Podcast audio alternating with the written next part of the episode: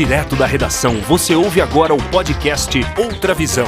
Apresentação: Paulo Cunha.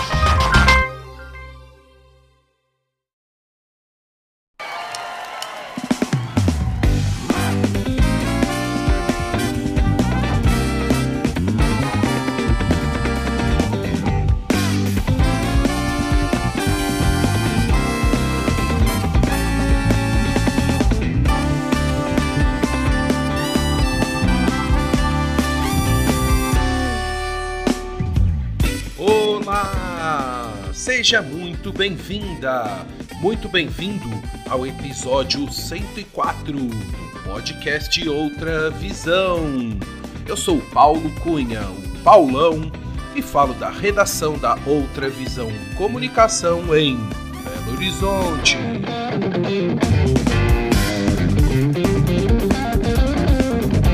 A nossa entrevistada tem uma vida ligada ao universo esportivo ela foi atleta de ginástica olímpica na infância e adolescência. Foi faixa preta e super campeã de taekwondo e também atleta profissional de kitesurf na modalidade freestyle, tendo competido e velejado com um kite por todo o litoral brasileiro. Natural de São Paulo, capital, ela vive há quase 18 anos em Cabedelo, cidade vizinha de João Pessoa, a bela capital do estado da Paraíba, onde ela encontrou o ambiente ideal, a tranquilidade, o mar e os ventos constantes do Nordeste brasileiro para velejar o seu kite, se estabelecer e criar a sua família.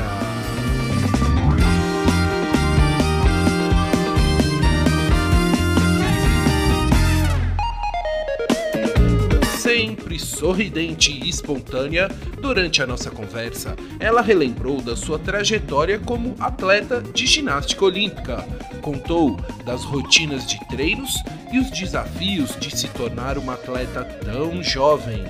Falou sobre o taekwondo, esporte no qual chegou à faixa preta, conquistando nada menos do que 10 campeonatos brasileiros da modalidade. Nesta entrevista, ela também falou sobre o kite e explicou as diferenças entre as várias modalidades possíveis. Contou como foi seu início no esporte e, como não poderia deixar de ser, deu várias dicas de passeios e turismo na região de João Pessoa.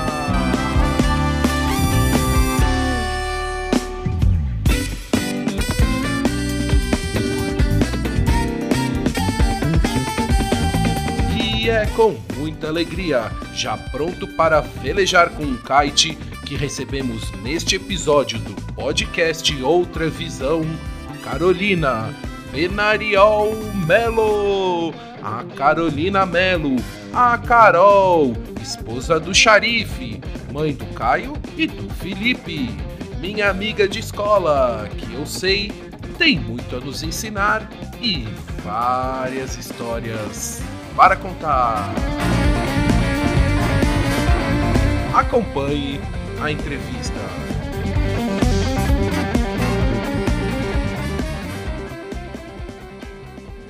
Alô, Carolina Penariol Melo. Tudo bem com você, presente, Carol? Presente. presente. E era uma das primeiras da chamada, né, Carol? Era. CDF. É, eu lembro bem. Carol, seja muito bem-vinda ao podcast Outra Visão. É com muita alegria que eu te recebo aqui para a gente bater um papo bem descontraído. Muito obrigado por aceitar o convite e por prestigiar este podcast. Carol, eu gostaria de saber de qual cidade você está falando neste dia 17 de agosto de 2022. Bom, em primeiro lugar, é uma honra estar aqui, eu que agradeço. E João Pessoa. Ah, João Pessoa na João Paraíba. Pessoa na Paraíba, é. Mas que maravilha, Carol. Que, e é uma cidade maravilhosa. Eu, eu, eu comentei com você que eu já estive aí há mu, faz muitos anos. Me conta um pouquinho aí da cidade. Como é que estão as coisas aí? Como é que está o clima hoje aí nesse inverno aqui na. na... Mas aí, co, como é que tá? O, o clima sempre é de, de calor aqui, sempre muito sol. Eu optei por isso na vida, né? Eu gosto de calor. É, e mesmo sendo inverno, hoje aqui, se você for ver, está ventando muito, até chover um pouco de manhã, mas tem essa, esse, o clima é sempre quente. Então, a tipo... gente está sempre de bermuda, camiseta, é, raramente uma calça, raramente. Chinelo, é.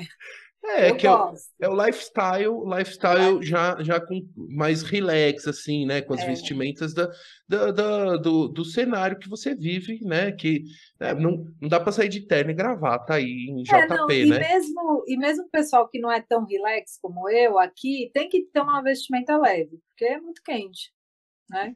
E... Ainda que eles usam muito ar-condicionado aqui, muito. Aí, por exemplo, o pessoal que usa terno e gravata, às vezes eu sofro, porque eu vou num lugar que o pessoal tá todo engravatado e eu fico com frio. Porque daí ah. eu tô num ah. vestidinho, um negócio leve, entendeu? E, e também depois sai pra rua aquele calorão, é, aquele. Calorão. E você mora próximo da praia? Tem algum, algum. Como é que é essa sua relação com a praia aí João Pessoa? Então, eu, a minha relação com a praia é quase que 100%. Assim, meu marido é surfista, é, eu sou kitesurfista, ele também. É, o meu filho mais novo é surfista, está surfando muito. É, então, assim, é praia o tempo todo. A gente tem uma casa em Bahia Formosa, que é aqui a primeira cidade de Rio Grande do Norte, né? Uma das primeiras. E a gente vive na praia. Minha casa aqui, se eu te mostrar a vista, é a praia. Eu moro a seis quarteirões da praia, eles vão andando para a praia surfar. Uau. É bem tranquilo, sabe? A, é, assim, a minha praia, especificamente que eu moro em João Pessoa, não é tão boa de onda. Por isso, essa casa que a gente tem em Bahia Formosa, que é uma, é uma praia que tem boas ondas.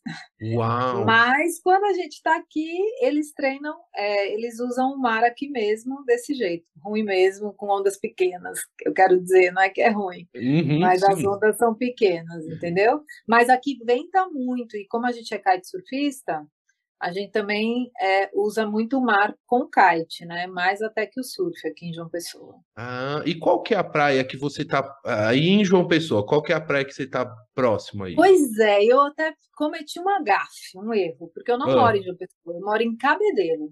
Ah. É 8 quilômetros de João Pessoa, ah. bem próximo. É região metropolitana de João Pessoa. É, é assim, o, o, último bairro de João Pessoa é o Bessa. Depois do Bessa é Intermares, onde eu moro, que já é Cabedelo.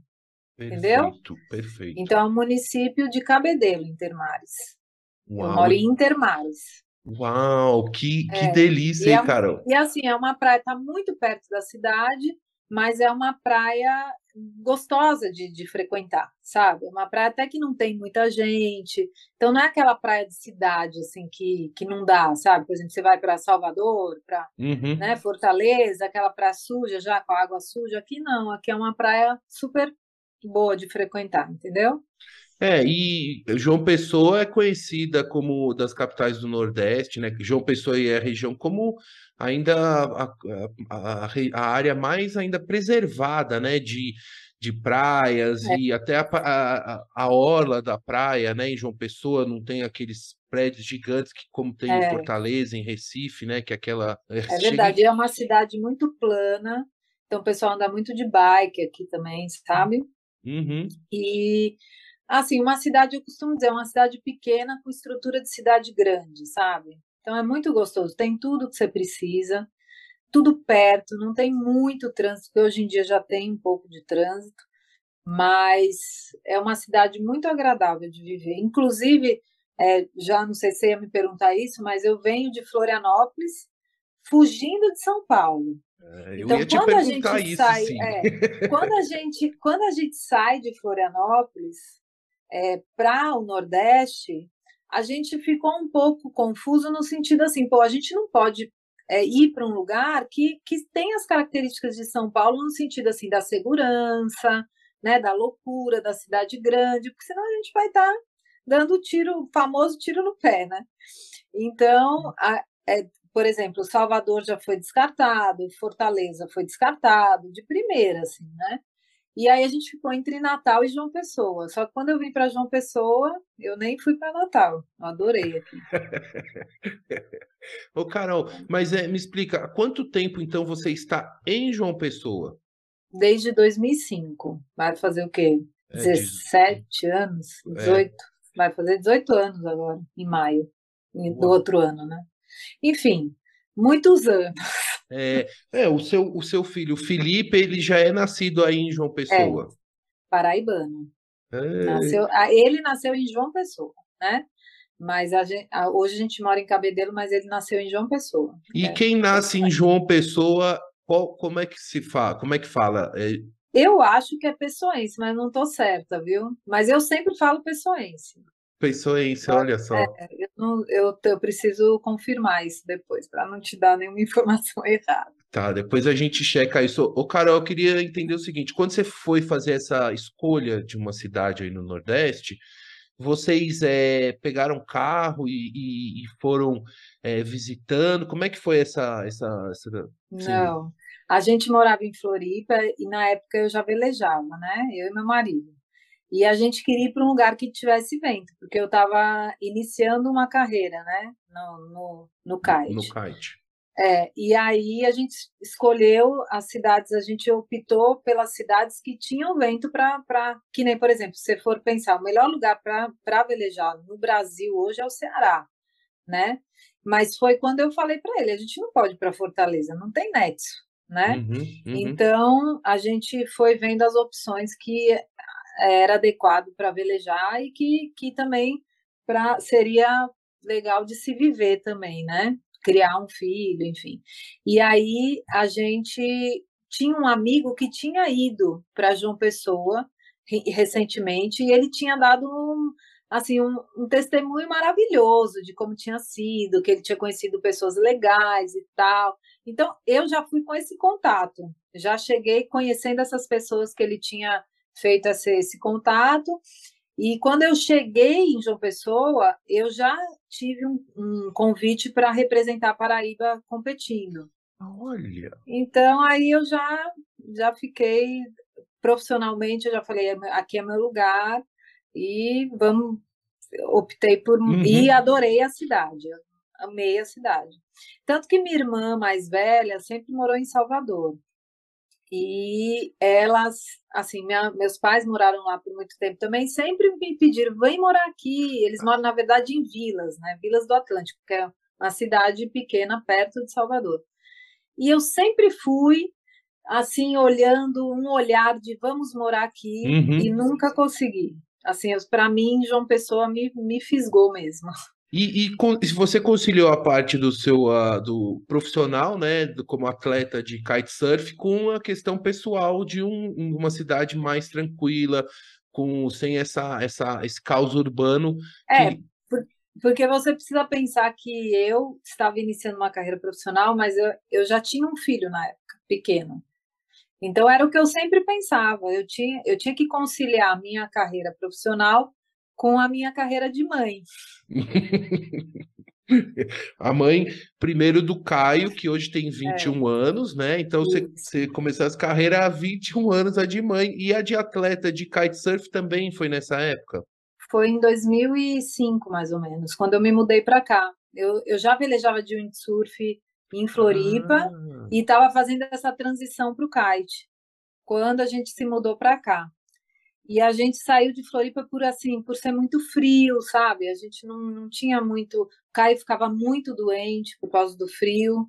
Então, é, era sempre assim, a, a, o Caio e o, o, esporte. O Caio e o esporte, sempre olhando essas duas vertentes aí. Ah, então eu quero saber mais sobre o esporte, até para você compartilhar um pouco aqui com os nossos ouvintes, Carol, sobre o kitesurf. Explica um pouquinho o que, que é o kitesurf e explica um pouco mais sobre essa modalidade que eu acho o máximo quando eu vejo. Eu já vi pessoalmente várias vezes aí no, no Rio Grande do Norte, que eu eu vou muito aí para Natal, viu? Aí pertinho, eu já fui várias vezes aí na Bahia Formosa, tudo, e eu acho o máximo, assim.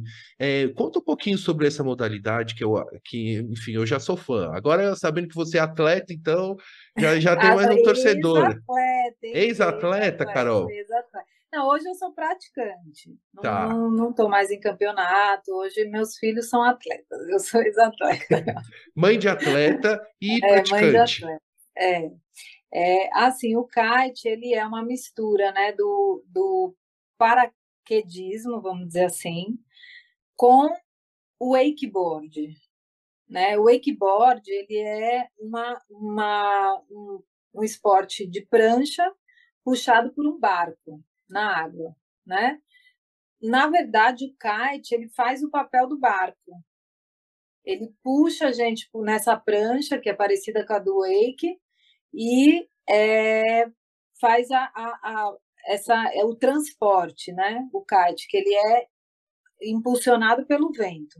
Então, enquanto o barco ele tem um motor que a pessoa põe gasolina e anda, a nossa gasolina é o vento.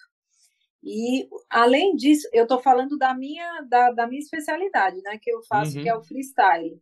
Mas aí Hum. tem também, por exemplo, o race, que é o kite puxando uma prancha de corrida. Aí tem o surf, o kitesurf, que é o kite que puxa uma prancha de surf. E aí, por exemplo, meu marido é kitesurfista mesmo, então ele usa o kite para surfar nas ondas, entendeu? Porque Então ele usa que, que nem o pessoal não tem o towing, né? Que o pessoal puxa por jet ski, a pessoa entra na onda. Uhum. A gente usa o kite. Na verdade, ele usa o kite para entrar na onda, entendeu? Mas depois ele solta o, o kite? Ele, ele para entrar na onda, ele solta ou não? Ele vai surfando a onda, Não. Então, segurando. aí foi uma, foi uma pergunta boa. Ah. Tá entendendo negócio. Ele usa o kite para entrar na onda. Na hora que ele entra na onda, ele neutraliza o kite, surfa, e depois ele usa o kite para sair da onda, entendeu? Ele usa a pressão do kite para sair da onda. Agora, tem gente, isso para os bons kitesurfistas, né? Então, tem pessoas que ainda não, não, não sabem velejar direito, não são bons surfistas, então eles usam o kite para conseguir ficar em cima da onda, para conseguir equilibrar, entendeu? Então, mas é, é- essa questão de neutralizar o kite na hora que você entra na onda é para pessoas que já têm um nível alto assim do surf com o kite, entendeu? Meu Porque- marido faz muito bem isso. Porque às vezes que eu vi a praticante de kitesurf é, indo e voltando assim, né? Numa, velejando, vamos dizer, freestyle, não sei, acredito, Freestyle né? é o que eu faço, que dá, um- faz umas manobras.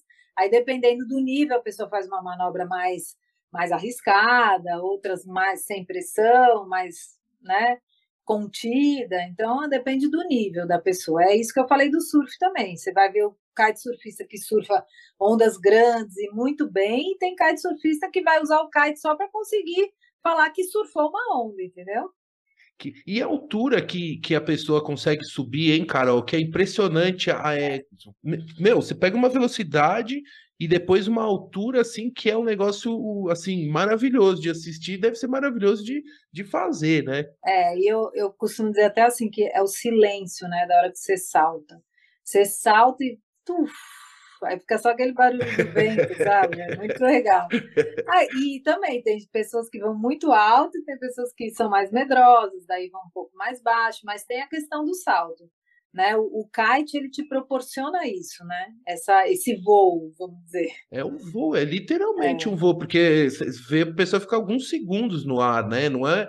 É um negócio. E, e qual altura assim que você pessoalmente já conseguiu atingir? Você tem noção assim de altura e velocidade que atinge, que você já já conseguiu? É, depende, se você for, por exemplo, pegar o kite race, né, que é de corrida, você vai ver que o pessoal vai muito rápido, chega aí uns 40 quilômetros, acho. 30, 40 quilômetros, é. E, mas a gente não, a gente do freestyle, do surf, a gente vai mais de boa na velocidade e salta muito alto. Eu lembro assim, 10 metros facilmente, você sobe, mas tem gente que sobe muito alto, e aí tem uns loucos que vão muito alto. Tem gente que vai tão alto que pega térmica, sabe? É uma parada meio doida. Porque até para esclarecer para os ouvintes aqui, o kite é a pipa, né? Assim, numa É tradução pipa. literal, né? É uma pipa, né? É um, é um É como paraquedas um paraquedas pequeno, com uhum, menos, menos pano, né? Uma área menor e que você É. infla ele também, né? Umas áreas, não é? Inflado É, ele. e o paraquedas ele tem muitas linhas, né? O kite só tem quatro. Ah. Quatro linhas, é. E aí você, ele fica numa sacola pequenininho, você abre, infla ele com uma bomba, tipo bomba de encher colchão, sabe? Uhum. E infla, e aí conecta as linhas, né, no, no, no kite. Essa linha, ela no final, ela tem uma barra, que é o leme, né, do, do kite. E aí você conecta essa barra numa, num, num, chama trapézio, mas é tipo um cinturão que você usa assim, que tem um gancho. Então você conecta essa o kite em você e a prancha no pé, né?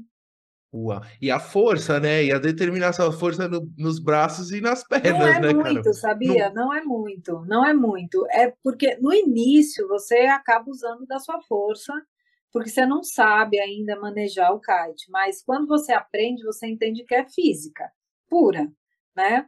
É uma questão de pêndulo, você pendula, enquanto o kite, é, você vai fazer uma força contrária à do kite, a do, do vento e a do kite. E aí isso vai, pra, vai fazer atração para você andar, essa força contrária, entendeu? Então, quando você entende isso, você acaba que você não faz força na verdade, você faz mais força na perna do que no braço. No braço, zero. Ah, eu achei que forçasse muito muito o braço ali, você, você até por causa do, da força do vento. E outra coisa que acredito que, e pelo que eu já vi, que você tem que entender bem dos ventos, das marés, das correntes. Você, como já tinha experiência com o windsurf, né? Então já tinha esse conhecimento que eu acho que é estratégico aí nessa navegação, né? Nessa, nessa velejada, não é? É, não, e assim, eu, por exemplo, que não venho de um esporte náutico, né? Eu venho de esporte ginástica, taekwondo, então eu não, né? Porque normalmente esse pessoal do, do velejo, eles nascem no, já o pai montando uma vela hum. num barquinho, entendeu? Então eles entendem muito de vento. E eu, como eu não vim desse, desse, dessa área náutica, assim, eu tive muita dificuldade de entender o, o vento, sabe? No começo, assim. E, e as marés também. Eu, eu, meu marido me ajudou muito no, pelo fato dele ser surfista já, então ele foi me dando os toques, assim, mas eu, eu aprendi muito sobre vento, sobre maré, corrente. Nossa, corrente é uma coisa que eu ensino muito para as pessoas, porque a corrente ela pode facilmente te matar, né? Se você nadar contra, ficar é, desesperado e, e ao mesmo tempo é, você ela pode te ajudar a sobreviver se você entender as correntes, entendeu? Então é assim, é fantástico. Acho que a natureza é um esporte, é, assim, o esporte que tem a natureza faz com que você respeite demais, sabe? É, o, o meio ambiente, a, a mesma natureza, a pressão da natureza, a força da onda, a força da corrente, a força do vento, por exemplo, se o vento está muito forte, não tem como eu entrar. Eu, eu tenho um kite, por exemplo, para 15 nós de vento. Se tiver 25 nós de vento, não adianta eu falar, ah, eu sou a tal, eu vou entrar, que não vai ser bom, você vai se machucar. A natureza não dá trégua, né? Perfeito. Não é que nem o humano, né? Então, isso acaba fazendo com que você tenha uma conexão né, é, com a natureza, com, é, com respeito com a natureza, com o ambiente muito forte, muito mais que, que as pessoas que, que cuidam, vamos dizer, do meio ambiente, porque você está ali, você é, um, você é um braço do, do mar, você é um braço da areia, entendeu? Então, é um negócio muito doido, assim, é, é como se fosse parte de você mesmo, entendeu? E, e não tem então, impacto... e eu não vim, né? Eu não vim dessa uhum. área da natureza. Eu vim de uma coisa muito assim, ó, se eu treinar, eu consigo. Então, foi, foi um processo é, muito louco e de muito respeito, e que eu tive que me esvaziar muito e me diminuir muito e falar: ó, oh, natureza, beleza. Você está aqui, eu te entendo, eu te respeito, sabe? E muito legal, isso eu acho muito legal que tem as variáveis da natureza que você tem que respeitar, até por uma, uma questão de segurança, né, da prática da modalidade e da própria interação com, com a natureza, né? Porque se for além da, da, da capacidade ou do equipamento ou da capacidade humana de estar ali naquele lugar, né? Tem toda. E é muito legal também observar que não tem nenhum impacto ambiental, né? Porque você não tem combustível, não tem motor, o motor é o vento, é a sua kite, sua prancha e a sua seu conhecimento de lidar com, com, né, com os ventos, com as correntes. É, a única coisa assim que às vezes a gente incomoda é os banhistas, né? Que isso daí a gente tem que respeitar. Todo lugar que a gente vai, o kite ele tem que ser praticado a 30 metros né, da, da, da área dos banhistas, e muitas vezes os kitesurfistas não respeitam isso, né? Então, assim, o povo fica meio estressado às vezes com a gente, mas eu não sou essa pessoa. Entendi. Agora, para você chegar nessa distância desses 30 metros, você vai como remando com a prancha, aí você abre não, o kite. Você já, você já é, sai. Tem, é, você tem que sair e já ir para o fundo, né? E velejar ali num, num ambiente. Na verdade, você tem que usar o bom senso, né? Você tem que ver onde é que eu vou manobrar, o kite vai cair e não vai pegar um banhista, por exemplo. Entendeu? Porque o kite cai. Né? Então, é, você tem que usar o bom senso. E aí, é, na hora que for sair, durante... por exemplo, tem praia que tem lugar certo para sair. É, eu Aqui ia te em Termares, por exemplo, uhum. tem um lugar que é mais para os surfistas e que eles proibiram, ó, que não pode sair kite. Às vezes eu fico muito brava, porque eu falo, poxa, eu vou só entrar para sair, eu não vou atrapalhar ninguém, mas não pode. Aí eu tenho que caminhar uns, sei lá, 100 metros para frente para poder sair e velejar ali, entendeu? E, e, mas, e... mas é isso, eu acho que tem. A gente tem que entender que a gente é uma parte de alguma coisa sempre, né? Uhum. Porque o, assim, o que eu vejo todo mundo pregando hoje em dia é muito a individualidade, né? O que, que vai me fazer feliz, o que, que eu posso, o que, que eu, eu confiar em mim e tal. E eu, eu discordo um pouco disso, sabe? Eu acho que o, o é, a vida ela é relacional, né? Ela, você tá sempre, você sempre faz parte de um todo e você tem que respeitar, né? Você tem que respeitar, você tem que ser respeitado, né? Então, é, eu, eu respeito muito o outro, eu, eu olho muito, eu sempre. Meu marido às vezes fala: Nossa, mas você se preocupa muito com o outro, com o que o outro está pensando. Não, eu me preocupo de verdade com é, o bem-estar do outro. Eu acho que é importante, porque eu estou num lugar onde não está só eu, tá muitas pessoas, né? Então eu tenho que tá, todo mundo tem que estar tá Uhum. É, satisfeito. Se eu estou feliz velejando, as pessoas que estão se banhando têm que estar tá satisfeitos ali também, seguros, né? Perfeito. É, porque realmente uma prancha ali passando numa velocidade pode machucar, né? Porque, e, e, assim, mesmo a pessoa tendo controle, você não tem, você tem o controle do seu equipamento, mas não do, da pessoa para onde que ela tá indo, né? O banhista é. e tudo.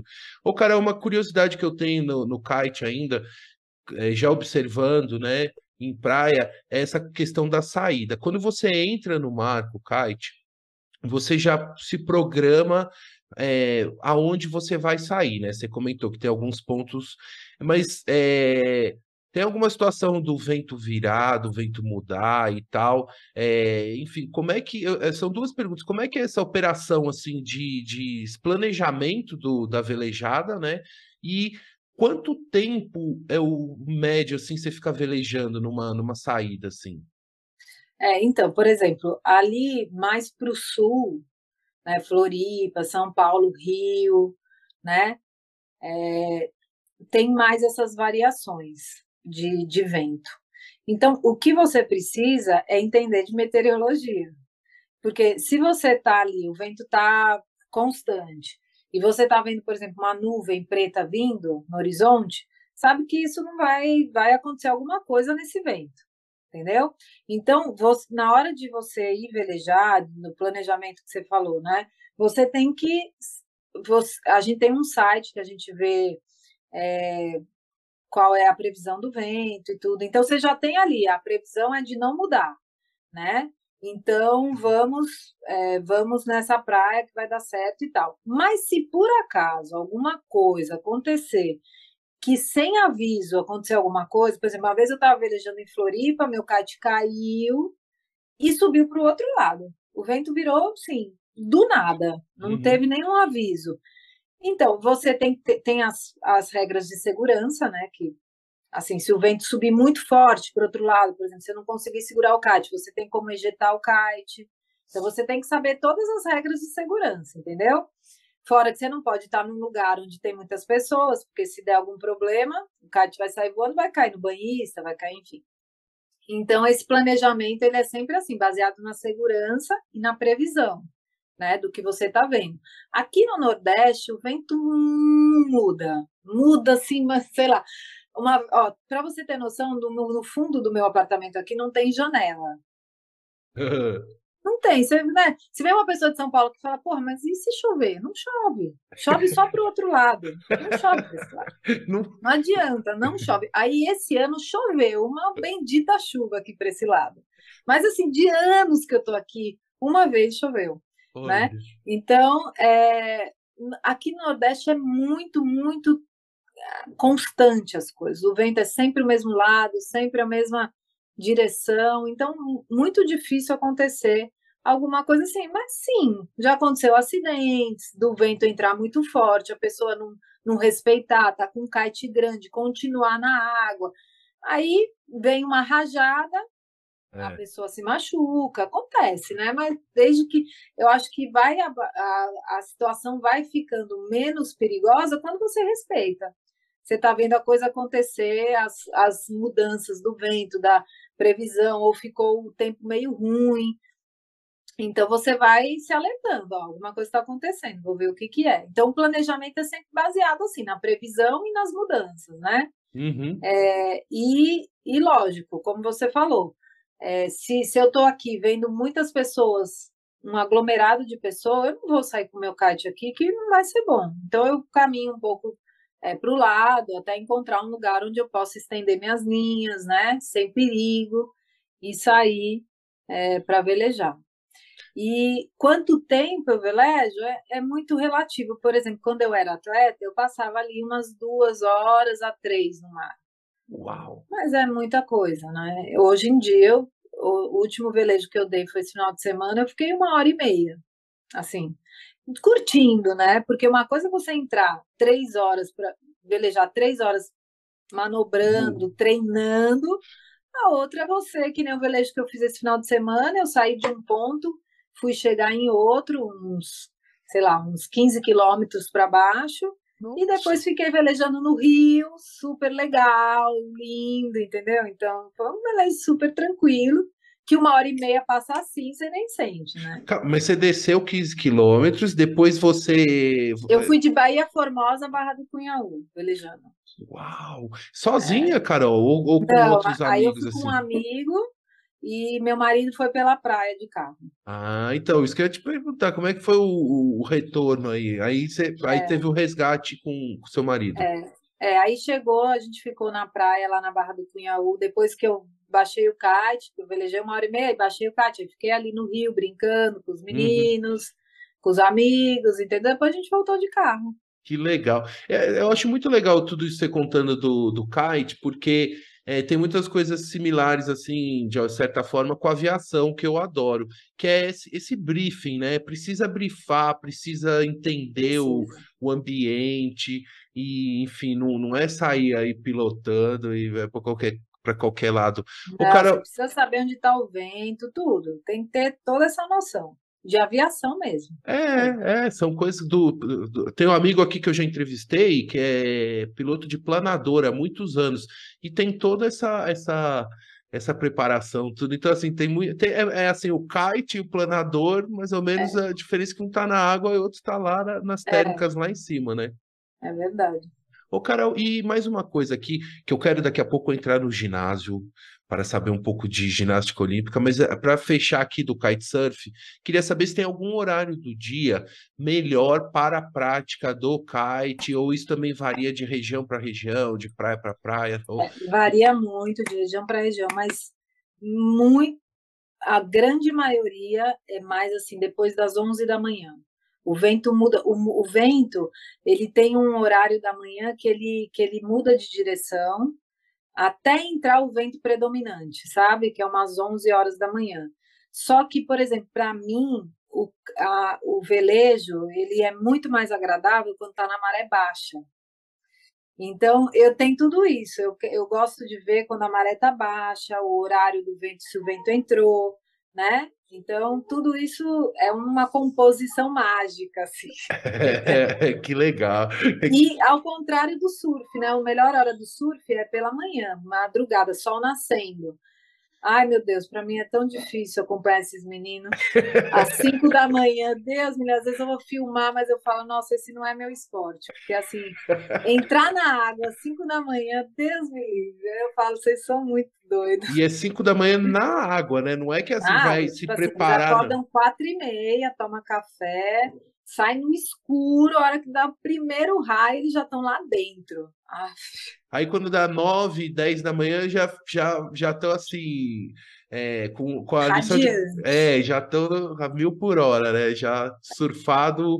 Ai, que legal, Carol. Aí, mais uma pergunta. Você, você tem um, um registro, assim, das suas velejadas? Você tem alguma coisa que você marca onde você foi, como é que foi, alguma não, coisa assim? Não, assim, registro mesmo, escrito, não. Mas, por exemplo, hoje eu, eu tenho a alegria de falar que eu já velejei o litoral inteiro do Brasil. Olha. De norte a sul. Uau, Carol, que legal. Assim, claro que não todo, né?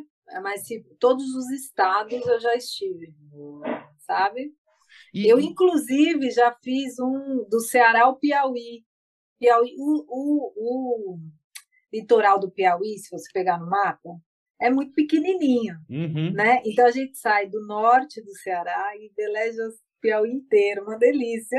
E Uau. fala, velejei a costa inteira. e ali o ventão, ali de frente, né? ventão, né? Ali é ventaço. Piauí, cara, Jericoacoara, meu amigo. É, é tanto vento assim que nem é agradável, não é confortável para o kite, é mais legal para o Indy, sabe? De ah. tanto vento que é porque o kite é mais sensível, né? Então, ali uns 15 a 20 nós para o kite está perfeito, eu adoro, não preciso mais. O Indy não, o Indy uns 25 nós é mais legal, sabe? Uau! E lá para cima é de 25 nós para 35, assim. Nossa, mãe! É, é, é nossa. E, e, sobre a sua época como atleta de kite, Carol, o que, que você pode contar um pouquinho para também não perder esse gancho, saber da algum acontecimento importante, alguma competição que foi marcante para você? O que, que você pode contar? Ah, eu, eu, assim, justo, eu não vim de um esporte náutico, né? Então eu cheguei no kite, é, ninguém, ninguém acreditava, ninguém nem me conhecia, e eu cheguei muito tarde no kite, eu já tinha 30 anos praticamente, 29, 30.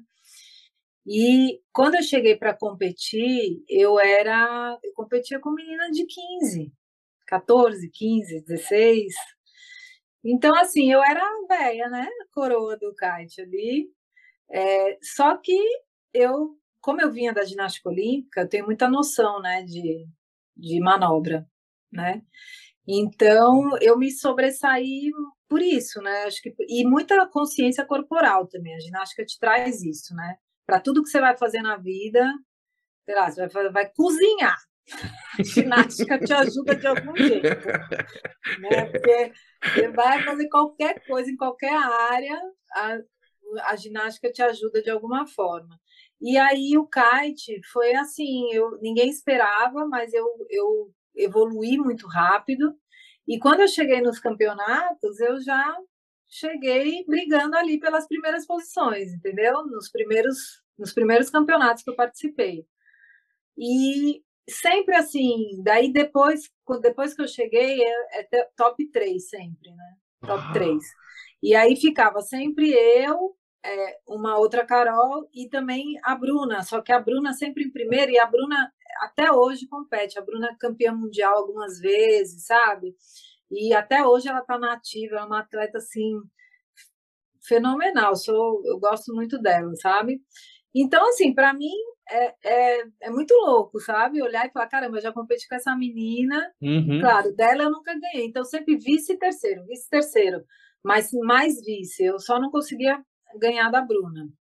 E, e assim, o que não. Claro que na época eu queria ganhar e tudo, mas hoje eu encaro como uma coisa muito massa, porque ela, ela sempre foi uma potência. A gente olhava para ela, já sabia que ela ia ser uma menina aí de futuro, né? E tá aí, mostrando top 5 até hoje do mundo, né? Então, é, todo então... campeonato, ela é Red Bull, atleta Red Bull. Então, assim, ela é top mesmo. Então, foi a única que eu não, que eu não bati, mas assim. É, mas você competiu em altíssimo nível, tenho certeza, né? Isso que é o mais uhum. importante, né? Uma competição em alto nível, é, é. num ambiente. Não, e aí competia brasileiro, muito brasileiro, mas competi mundiais também, sabe? E, ah. e fui bem, tipo assim, top 5 ali. Então. Assim, e algum eu, outro, eu... algum outro é. país você velejou? Competiu? Competir não, mas velejar Peraí, agora você me pegou. País? não, país eu acho que eu nunca velejei fora, se não me engano. É, não, país não, só no Brasil mesmo, mas já teve várias etapas do Mundial por aqui, né? Várias, porque o Brasil é, uma, é um dos lugares melhores do mundo para velejar. Então, uhum. toda a etapa do Mundial tem, tem aqui, né? Então, eu já competi vários mundiais aqui, mas velejar nunca velejei é, fora do país, não. Ah, que... Brasil velejei tudo. Que legal, que legal. Nossa, muito adorei ouvir essa sua experiência, essa vivência com o kite. Mas, Carol, é, eu quero agora entrar nos ginásios, nas barras assimétricas e, e, saber um pouco. E gostaria que você contasse, compartilhasse aqui com os ouvintes um pouco dessa sua história também, sua relação com a ginástica olímpica, porque eu te conheço há muitos anos e sei que desde menina, desde criança, né, da infância, você é, é, praticou ginástica olímpica, foi uma atleta super dedicada queria que você contasse relembrasse um pouquinho do início da sua trajetória na ginástica olímpica e contar um pouquinho dessa, dessa sua, desse momento da sua vida também no esporte da, na ginástica olímpica. Então, é, eu comecei a ginástica olímpica com sete anos, né? E foi muito interessante, assim, porque eu não. Minha mãe não queria me pôr na ginástica olímpica, nem meu pai. Eu queria ser bailarina, e aí, uma vez, minha prima falou assim para mim: ah, por que você não vai fazer ginástica olímpica? Porque além de ser bailarina, fazer espacate, que eu queria fazer na época, é. você vai aprender a dar estrela, ela falou para mim. Aí eu falei: olha, que legal, acho que eu na ginástica olímpica. Aí sabe o que eu fiz com sete anos? Eu não tinha, eu acho que eu não tinha nem sete, não, sete anos mesmo. Eu abri a lista telefônica, Paulo. Essa parte você vai gostar, hein? É, é. As páginas amarelas. as páginas amarelas e fui atrás de um lugar que tivesse um, um né, que tivesse esporte, para saber se tinha ginástica olímpica, porque achei o Centro Olímpico de Treinamento e Pesquisa. E liguei para o Centro Olímpico. E aí, quando eu, eu falei para minha mãe, mãe, eu quero entrar na ginástica olímpica, ela falou, de jeito nenhum, não tenho dinheiro, ela falou. Eu falei, não, eu já liguei lá e é de graça. Lá no Ibirapuera, né? É, eu liguei no Centro Olímpico, me informei, era de graça. E eu falei, não, eu já liguei lá, é de graça aqui perto de casa, vai dar certo. Ela ficou meio sem ação, né? E aí ela me levou no Centro Olímpico e eu comecei a fazer a ginástica olímpica. É, e foi muito assim, eu entrei, quando eu entrei, tipo, coisa de um mês, já vi, menos, semanas, já vieram falar pra, com a minha mãe, olha, ela tem muito jeito, a gente quer saber se você quer trazer ela no treino da equipe. E aí, é, eu, minha mãe me perguntou, eu falei que eu queria, e coisa de semanas eu já estava na equipe, sabe? E, assim, depois disso, claro, eu tinha, quando você entra, né, você tem pontos fortes e pontos fracos, né? Então, meu ponto fraco é que eu não tinha flexibilidade alguma. E eu lembro que daí a pessoa falou assim: olha, ela vai poder ir para a equipe, mas ela vai ter que abrir espacate para os três lados. É tipo, porque tem que abrir com essa, com uma perna, com a outra e de frente, sabe? Uau. E também fazer aquele pernas unidas, né, sem encostar o umbigo na coxa. E eu fiquei duas semanas que eu ia para o treino, porque daí eu aceitei para a equipe, só que eu ia para o treino e eu só fazia flexibilidade. E se você pensar, é, o treino de ginástica olímpica, ele é sempre muito. Ginástica olímpica sempre é tudo muito. Então eu treinava cinco horas por dia, já pequena. Nossa, cara, cinco é. horas. Eu chegava às duas e saía às sete. Do ginásio. E quando era sábado e feriado, que você acha que, ah, vamos descansar. Não, aí a gente treinava mais. Treinava duas vezes por dia, nos feriados, né? E então eu ficava, vamos supor, cinco horas sofrendo ali aquela situação que eu tinha que, que é, é, conseguir fazer os, as posições, né? E, nossa, eu lembro muito, foi muito dolorido, assim, eu lembro de chorar sem querer, assim, sabe? Eu não queria chorar, mas eu chorava de dor, assim, porque tinha, tem alguém te forçando, né? Para você evoluir na flexibilidade, você alguém tem que te, te forçar aquilo, o espacate, né? Então, é, foi muito, muito do isso você pensar que era uma criança de oito anos na época, né? Porque sete eu comecei lá na brincadeira, não sei o que, tal, passou um tempo, aí vai para a equipe, vou para a equipe, aí fui para uma equipe B, vamos dizer, e daí no momento que eu fui para a equipe principal que rolou isso, eu devia ter uns oito anos, oito, oito cheios, assim, sabe? Uhum. Quase nove. Mas é uma criança, né, Paulão? Uhum. Então, é assim, a ginástica olímpica, ela tem, é, como eu falei, até hoje eu, eu me sinto beneficiada pela ginástica olímpica. É muito doido. Até hoje eu me sinto beneficiada, assim, fisicamente, mentalmente. É, assim, eu sou muito disciplinada. O que eu, que eu quero fazer, eu vou e faço. Eu, eu superação, eu não tenho dificuldade nenhuma em me superar, sabe? Se eu as, às vezes eu tenho dificuldade, muitas dificuldades, mas assim, a superação para mim é certa. Eu posso até não conseguir, mas eu vou, vou uhum. ali, vou a superação vai vir ou não, mas eu vou no caminho dela, entendeu? É, então a ginástica ela, ela forjou isso muito forte, né, em mim. É, mas né, a ginástica também tem um lado muito negativo né, para a criança. É, muitas coisas assim também que eu trago até hoje, né? Por causa da, é, da, da pressão, da, da, da vida muito é, adulta quando você ainda é uma criança né? E uma vida adulta que para o adulto vai ser difícil. Então, por exemplo, se você fala, é como eu te falei, eu treinava cinco horas, você é um Nossa. adulto. Você fala, oh, cinco horas? Quer dizer, se você tivesse que treinar cinco horas, para você seria difícil, imagina para uma criança.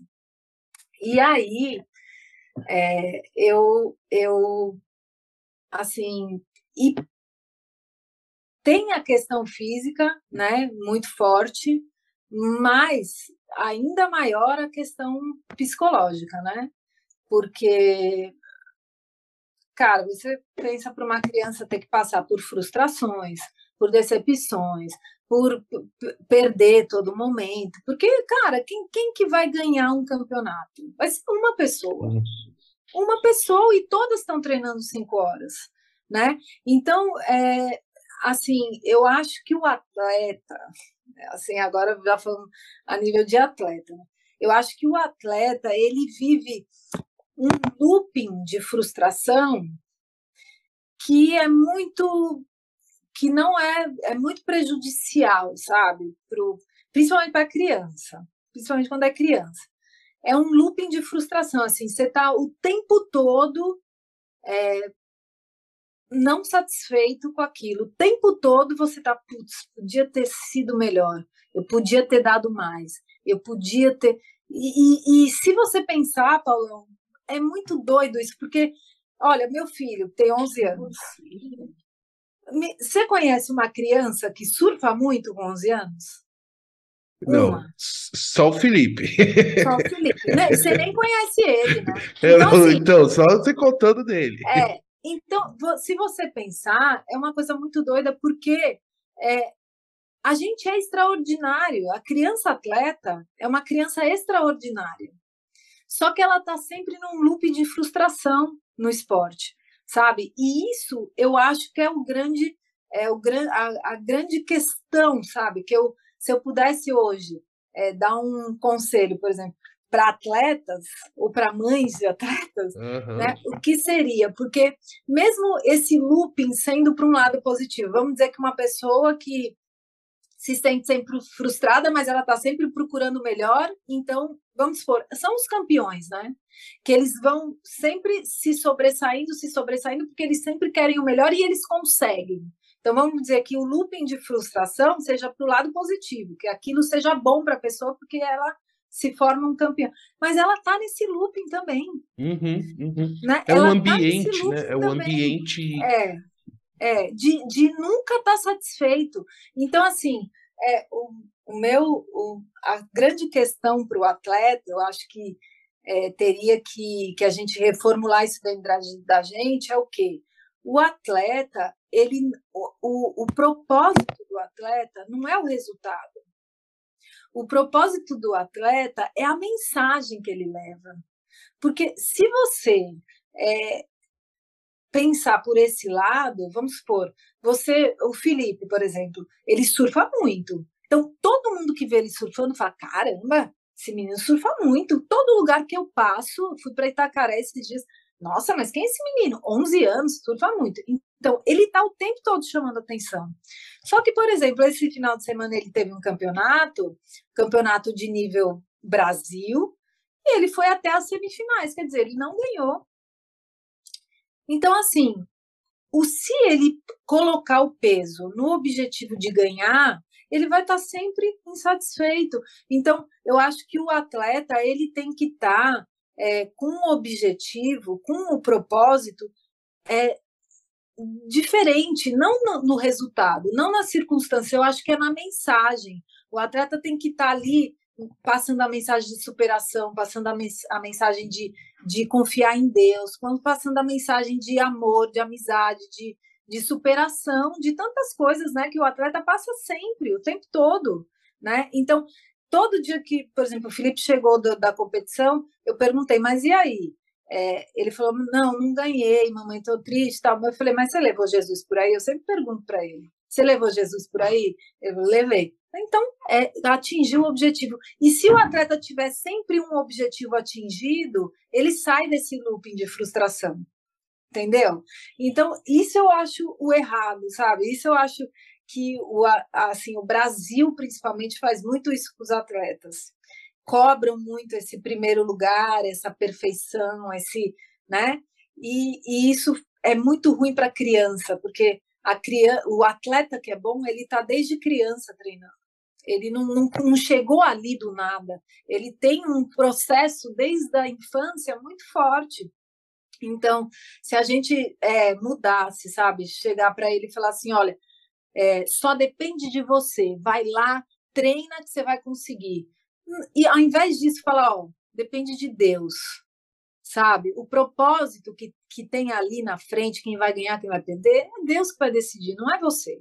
Mas você tem o propósito de ir lá e mostrar o seu melhor, mostrar que você se superou, mostrar que você é um cara honesto, que você é um uhum. cara do bem, que você é um cara que está levando as coisas boas por aí, né? Então aí ele vai é, fortalecendo uma coisa que vai saindo desse loop, entendeu? Vai saindo e vai se é, a, o atleta vai se satisfazendo com o propósito dele aqui e não com o resultado que ele vai ter sabe? Porque quantos atletas, falando, se você for pensar, que foi o meu caso, não foi a, o primeiro colocado, né? Sim, sim. Quantos atletas precisam existir para que tenha o primeiro? Não. Né? E, tem não, que é ter é... o último, tem que ter o mediano. E eu, assim, sempre fui uma atleta é, boa, mas eu não, não me destaquei entre as primeiras. Cheguei a ser campeã de solo, paulista e tudo, mas é, não fui seleção brasileira, eu queria ter ido para as Olimpíadas, eu não, não consegui. E hoje eu percebo que foi tudo coisa desse looping da frustração, porque se eu tivesse acreditado, não, eu posso. É, se, eu, se eu entender que as circunstâncias não vão me levar a nada, não vão me levar a ir para as Olimpíadas, o que vai me levar a ir para as Olimpíadas é a motivação que eu estou levando dentro de mim, né? Então era, é, é, é até, era até muito triste, porque eu, eu eu cheguei a ter uma mania de perseguição, assim, porque as pessoas falavam assim, me elogiavam, nossa, como você é boa. Eu já na minha cabeça, nossa, que pessoa falsa. Imagina, eu boa. Assim, você está entendendo? Então, uhum. Então, assim, eu, eu, é sempre, era sempre essa coisa de que eu não podia, que eu não conseguia, mas por quê? Porque o nível de, de, de perfeição, o nível de coisas que o atleta é, precisa é, superar todos os dias é muito alto. Então você não atinge, não é factível, entendeu? Então você vive nessa coisa, não, não consegui, não atingi, não superei, não. Quando eu, quando que eu acho que a gente tem que fazer ao contrário, sabe? A gente tem que se colocar numa posição de, pô, eu tô levando, eu sou, eu sou referência. Eu sou referência. Então, as pessoas estão me vendo estão falando, nossa, então o que que esse nossa vai trazer para essa pessoa? né? O que, que, eu, que, que eu vou passar para essa pessoa? O que, que eu vou falar para ela?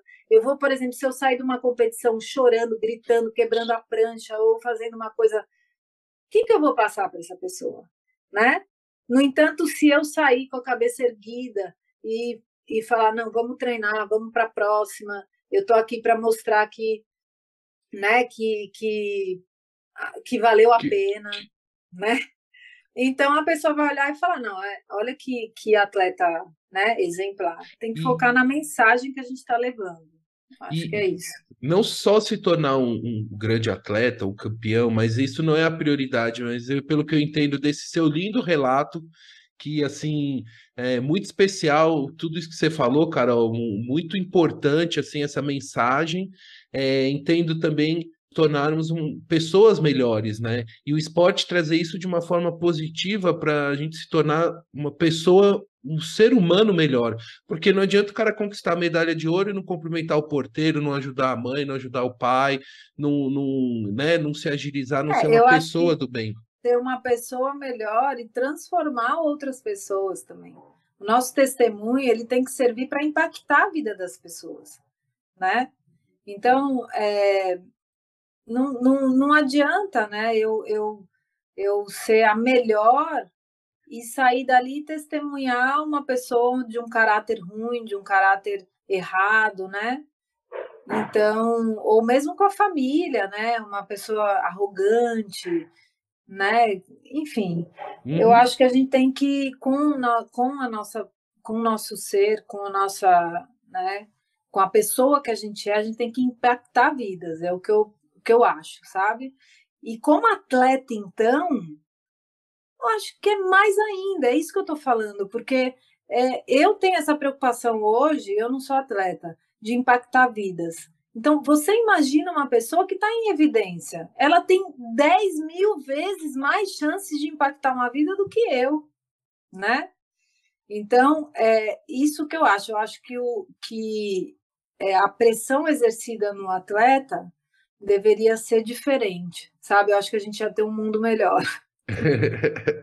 Ô Carol, e nessa sua vivência como atleta da ginástica olímpica desde menina, como é que era essa questão com a escola? Quando a gente se conheceu, é, você, você tinha mudado de escola, tudo.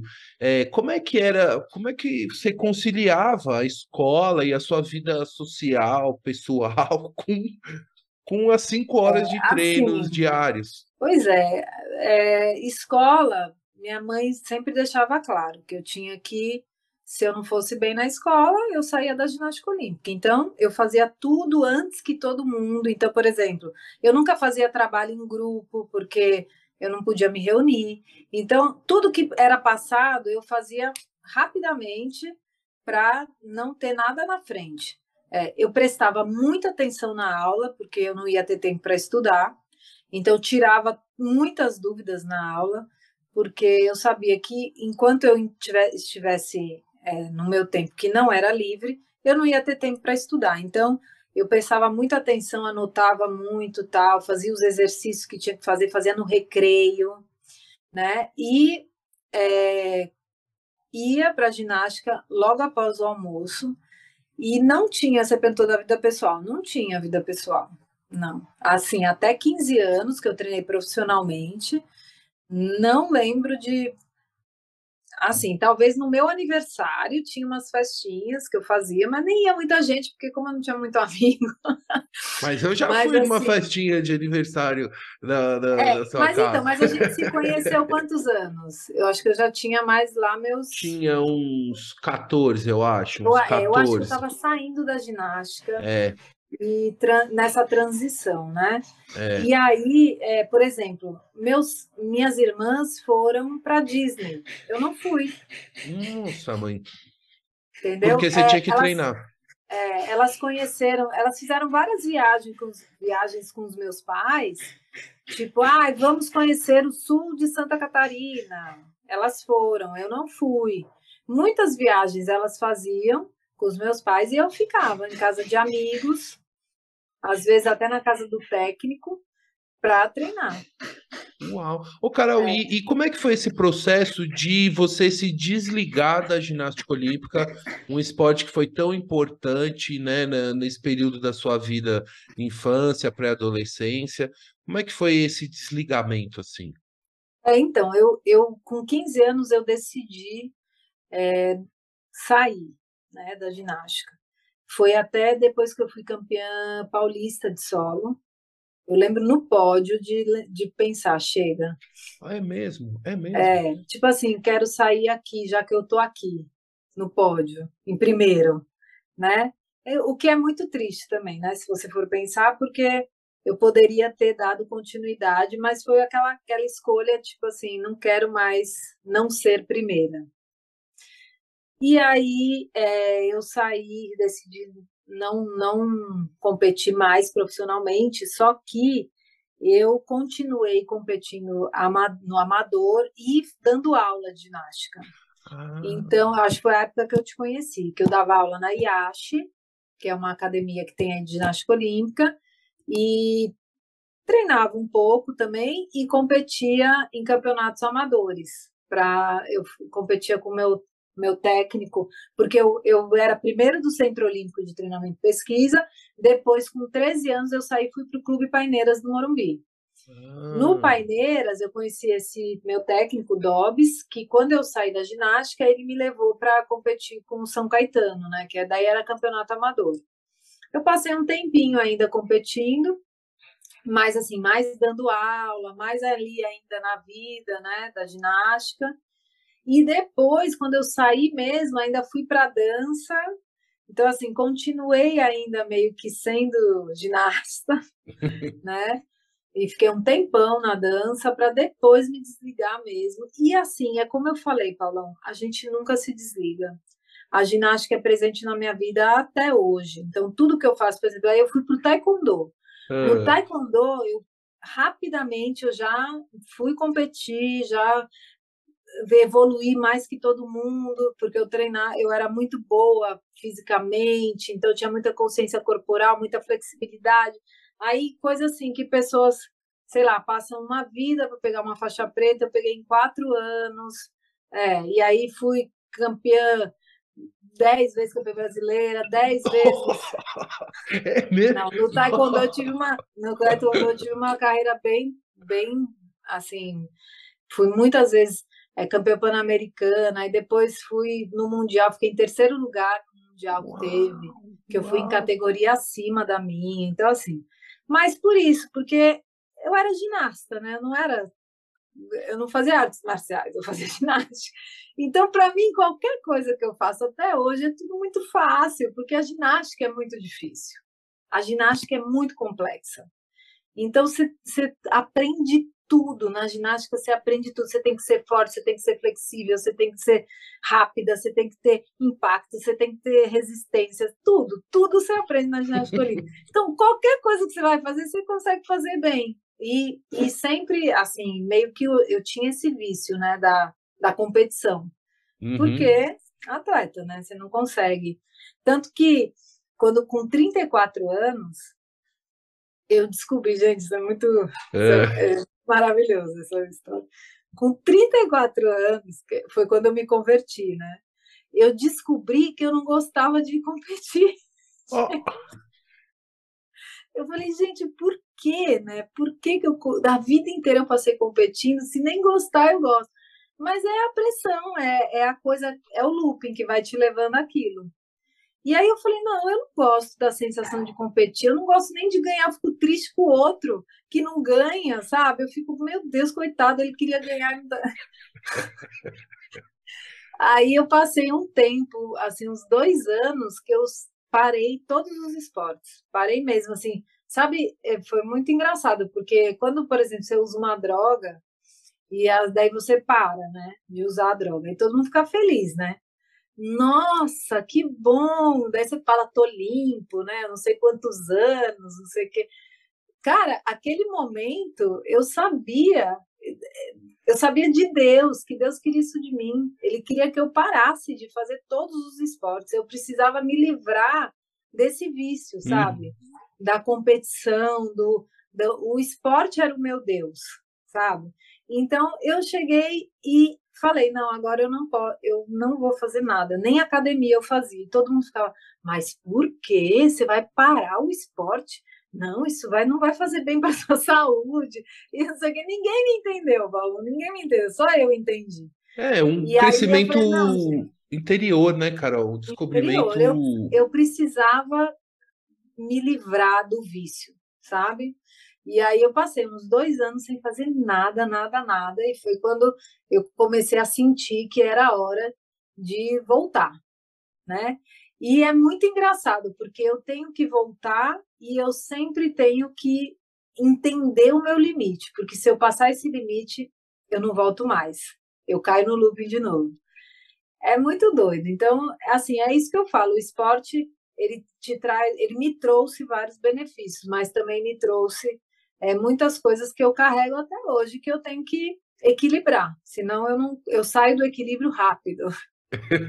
Eu vou ver, eu tô treinando quatro horas e tô me matando. Eu, eu me olho no espelho e falo, sua velha, você tem 45 anos, fica quieta, você vai se quebrar. Mas é, é, uma, é muito bonito o seu relato, Carol, porque é, é, é uma vida dedicada né, ao esporte, é uma vida dedicada ao esporte, que, enfim, e você teve essa mudança, esse entendimento, porque você viveu tudo isso, né? Assim, se a gente não passa por esse processo, por todas essas coisas, a gente não descobre, né? Não...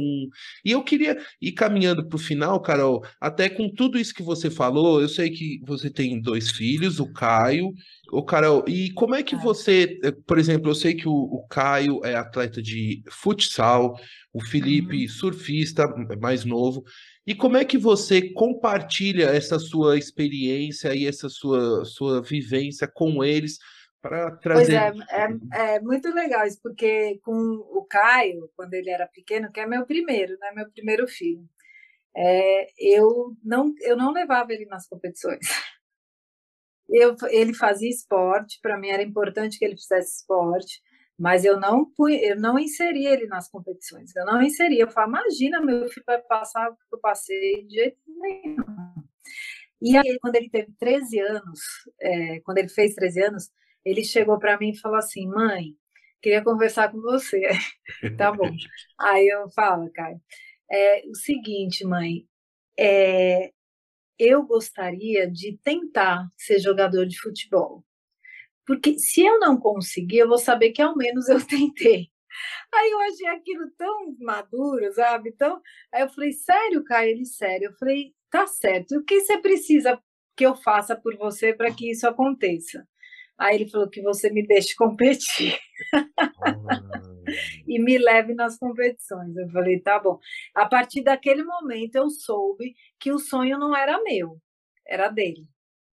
Porque há esse é, essa, essa coisa que eu acho muito errado também de pai querendo que o filho, né, uhum. é, é, realize o sonho dele, né? E eu não queria isso, né? Eu não queria passar isso para os meus filhos. E então, com 13 anos, ele, ele me solicitou, né, isso, e eu comecei a levar, né, ele nas competições, rapidamente ele se, é, se sobressaiu, e aí o Caio, com 15 anos, ele foi já para a Itália, ser jogador de futsal lá profissional. Uau! E, é, e aí eu agora, desde os 15 anos que eu vivo assim, ele vai embora. Ele foi sozinho com 15 anos é, jogar no, numa equipe lá? Como é que é? Pois cara? é. Não, ele, os, os treinadores começaram a falar comigo e eu achei que eu, achei, eu achei que eles queriam traficar órgãos do meu filho. Olha, nossa. Eu falei, nossa. esses caras estão querendo traficar os órgãos do Caio, imagina. Nossa. Isso não é verdade e tal. E aí eles ficaram conversando comigo e tal, e eu, tá bom, então se é verdade, vamos lá, eu quero saber qual é a proposta e tal, não sei o quê. Aí eles me deram a proposta tal, eu falei, tá bom, eu, é, ok, ele quer, né, importante para ele. Na época a gente tinha tirado cidadania italiana e estava no processo de sair, assim, eu lembro de falar com Deus, Deus, se for para ele ir, é, que, essa, que esse passaporte saia, sem, sem ter né, problemas. E saiu muito rápido, na hora que chegou assim na minha frente o passaporte, eu falei, meu Deus, é para ele ir. E aí é, ele, a gente começou a, né, a, a, a falar com o pessoal e tal, mas imagina, a gente não falava uma palavra italiana, né? Então era sempre um amigo que tinha que traduzir e tal. Então assim, sempre aquela aquela sensação de que eu estava fora do controle com a vida uhum, do meu uhum. filho, sabe? Uhum. Aí eu falei, não, então o seguinte, se ele vai, é, eu vou junto. E aí eu fui com ele, né, ver onde ele ia ficar, a casa que ele ia ficar, o time que ele ia jogar. E aí quando chegou lá, o pessoal era muito legal, sabe? Acolheu ele mesmo, assim, como criança, ele era a única criança do time. O resto era tudo 21, 22 Uau. anos. E aí, é, e eles, e eles viram, né, a nossa, nossa preocupação, assim, né, o nosso empenho é, em, em, cuidar do Caio mesmo, né? Então teve uma relação muito muito afetuosa que me deixou segura, sabe? Uhum. E, e, aí eu deixei o Caio lá é, quando ele estava para fazer 16 anos, ele foi ele fazia 16 em outubro, ele foi em agosto desse ano, de 2016. E, e aí ele, só que ele tinha que ir para a escola né? E aí eu falei, não, ó, Caio, escola é inegociável, né? Tem que ir e tal. Ele estava no primeiro colegial aqui. E ele fez uma prova tal e foi para o segundo colegial lá. Chegou lá, é, e, e, detalhe, Paulão, quando eu cheguei lá para levar ele, é. foi, não sei se você lembra aquele é, furacão, não, terremoto que teve em Puglia. Sim, sim, sim. morreram muitas pessoas. Sim. E assim, Puglia era tipo assim, umas duas horas de onde a gente estava. Tipo assim, era, era muito. Era tipo, sei lá, daqui a Recife, daqui a, a Natal, enfim. Então, é, eu lembro de acordar um dia lá e a cidade tá uma cidade fantasma, assim. E as pessoas começaram a ligar pra gente se estava tudo bem, não sei o quê. Daí eu fui entendendo aquela situação. Eu lembro da gente ficar em silêncio o dia inteiro, os dois, sabe? E aí, quando chegou no fim do dia, eu falei assim para ele, Caio, você quer ir embora comigo?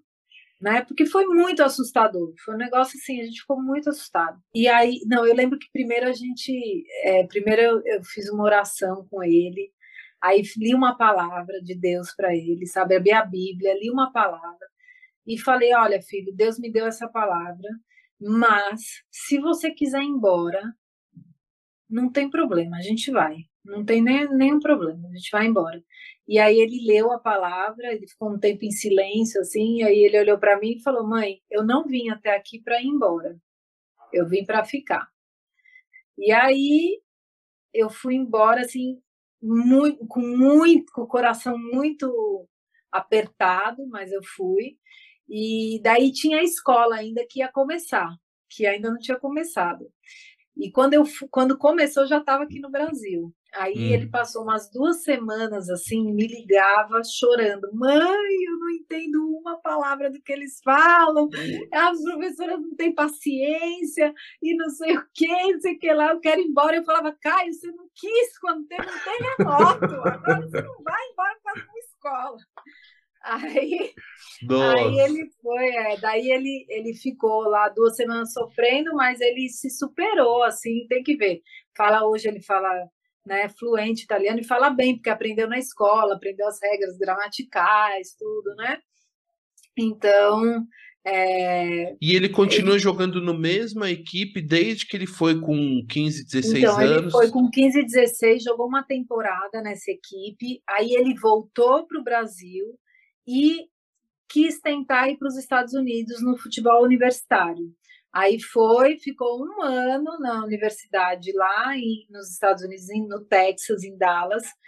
E quando voltou, ele precisou fazer uma operação no joelho, uma operação pequena, sabe?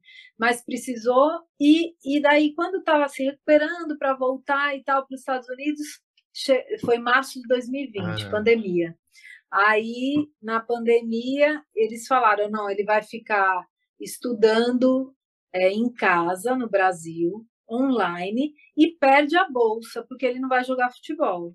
Aí eu falei: tá, mas eu não tenho condições de pagar, porque ele pagava a faculdade com futebol, né? Uhum.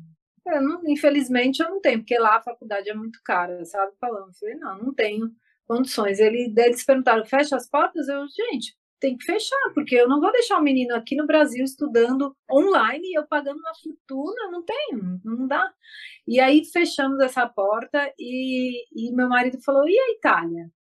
Aí o Caio, com um telefonema, ele ligou para os caras e na Itália já estava meio que passando a onda né, da, da, do Covid. E no mesmo dia eles perguntaram: Nossa, você quer vir? Que número você quer? Da Olha camisa. olha. Aí ele foi, ele agora ele já está duas temporadas lá nesse mesmo time, só que essa temporada ele mudou de time. O time dele, que é o que ele está desde 2016, emprestou ele para outro time, que é em San Giovannese. Antes era em Pistoia, que é na Toscana. Agora é na Toscana também, mas chama San Giovannese, uma coisa assim, não sei direito. É, ele vai para esse time. Sangiovese, Sangiovese, é, da é, uva, é, né? Assim. É, e aí ele vai emprestado para ter mais tempo de jogo, porque ah, ele quer sim. jogar mais, enfim. E aí emprestaram ele, porque até 2025 ele é do Pistoia. Então, o Pistoia que faz a negociação dele lá. Então, ele está nessas. E aí ele fica 10 meses lá, dois aqui. E... Aí ele tá aqui comigo. Ah, então, ah, então eu vou ter que. Daqui a pouco eu vou encerrar a nossa conversa para você aproveitar mais tempo do Caio antes que ele volte lá para Itália para a temporada. É, na, hora que a gente, na hora que a gente encerrar a conversa, eu mostro eles para você. Eu quero ver. Carol, para a gente fechar aqui a conversa, é, eu queria que você contasse um pouquinho mais de João Pessoa, alguma dica de lugar imperdível aí na cidade, alguma coisa que o turista quando, quando eu for novamente a João Pessoa, que eu fui há muito tempo, é, o que não pode deixar de ver, fazer, visitar, comer, enfim, em João Pessoa? Pois é, eu, é um pouco complicado assim, porque eu só tenho dicas de dia.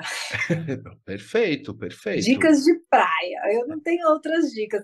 Assim, eu se você quiser depois posso até ver para você, mas assim, eu tenho, por exemplo, areia vermelha é uma é um banco de areia que tem no meio do, do, do oceano aqui, que quando a maré baixa, esse, esse banco fica exposto, sabe? Uhum. E aí fica uma praia, uma grande praia, uma ilha assim de areia é, e os barquinhos vão para lá. E é muito legal assim é, é, eu vou velejando para lá. Você, você, tem seu transporte seu transporte é, eco é. ecotransporte de kitesurf. Isso. E aí tem várias bancadas aqui em João Pessoa. Tem a praia dos Seixas tem o Picãozinho que são bancadas de coral que quando a maré desce formam umas piscininhas. E é tudo no meio do mar sabe? Aí tem também o pôr do sol no Jacaré. Eu moro eu tenho vista para o jacaré, ah. para o rio do jacaré. Eu uhum. vejo o pôr do sol aqui da minha janela. Mas tem essa praia do pôr do sol lá do rio Jacaré, que você vai, aí o, o Jurandir, que é um cara que toca sax aqui, ele toca o bolero de Ravel, enquanto o sol está descendo e as pessoas amam isso aqui. Eu já fui, então, já é fui legal. lá. Eu acho, é, eu acho que é uma dica assim, imperdível. Tem muitos mangai, né, para comer, tem muitos lugares legais de comida regionais, sabe? Aqui é muito legal comer é, frutos do mar, porque é bem mais barato, né, que por aí. Você consegue comer lagosta aqui, você consegue comer camarão, consegue comer essas coisas que aí é meio que impossível, né? É, e tudo fresquinho, né? Tudo, tudo assim, fresquinho. fresquinho. Aqui em Belo Horizonte, então, é, é para chegar um camarão gostoso é só congelado, não tem jeito. Pois é, você sabe que a família do meu pai toda mora aí, né? É mesmo, meu aqui pai em BH? é mineiro. É, meu pai é mineiro. Mas de, de Belo Horizonte mesmo, Carol? Não, meu pai nasceu no sul de Minas, em Cássia. Ah. Mas a família toda de Cássia migrou para. Tem um pouco ainda em Cássia e a maioria está em Belo Horizonte. Ah, eu vou que... muito aí. Ué, quando vier, dá um alô, Carol. Quando é. vier, dá um alô. Carol, é. eu vou finalizando aqui agradecendo muito a você pelo carinho, pela confiança e por dedicar um pouco do seu tempo para conversar comigo e compartilhar um pouco da sua história, da sua trajetória aqui comigo e com os ouvintes aqui do podcast Outra Visão. Muito obrigado. Eu também, Carol, quero agradecer a todos os ouvintes que acompanharam até aqui essa entrevista, a toda a família Penariol, Melo, a família Homsi, falei certo? A todos os nossos amigos em comum, enfim, a todos que, que os fãs da Carol, é, como atleta e como pessoa super bacana que ela sempre foi. Carol, para fechar nossa conversa, gostaria de pedir para você deixar um recado final para os nossos ouvintes. Um recado final. Uma mensagem. mensagem. É, assim, eu não poderia deixar outra mensagem que não seja sobre o propósito, né? Para que, que a gente nasceu, para que, que a gente é, veio nessa vida, né? Que eu acho que é de estar tá olhando mais para Jesus mesmo, de estar tá entendendo para que, que ele programou a gente para nascer, né? Eu acho que cada um tem um propósito na vida e todos os nossos dons e talentos que, que a gente vem, né? Que vem dentro da gente, são dicas, né? Que Deus coloca dentro da gente para a gente saber o que Ele quer da gente aqui na Terra, né? Então minha mensagem é que você olhe para esses dons e para esses talentos com assim com um carinho maior e e pare de olhar para as circunstâncias, sabe? Eu acho que as circunstâncias, a vida é difícil mesmo, né? Ela vem aí cheia de desafios e a gente a gente se entristece, a gente erra, a gente cai, mas a gente também levanta, a gente se alegra. E isso não pode ser, a gente não tem que estar tá na vida para, eu acho que esse jargão, sabe? Ah, o importante é ser feliz, para mim me pega, assim, eu não gosto dele sabe? Porque eu acho que o importante é a gente é, saber o porquê a gente está aqui. O importante é a gente saber qual é o nosso propósito na Terra. O importante é a gente saber para que, que a gente tem esses dons e esses talentos. O importante é a gente glorificar a Deus com eles. É isso que é o meu minha mensagem. Ah, linda mensagem, é. Carol. Carol, um, muito obrigado pela mensagem final. Um beijão para você e para toda a família. Tchau. Obrigada. Tchau.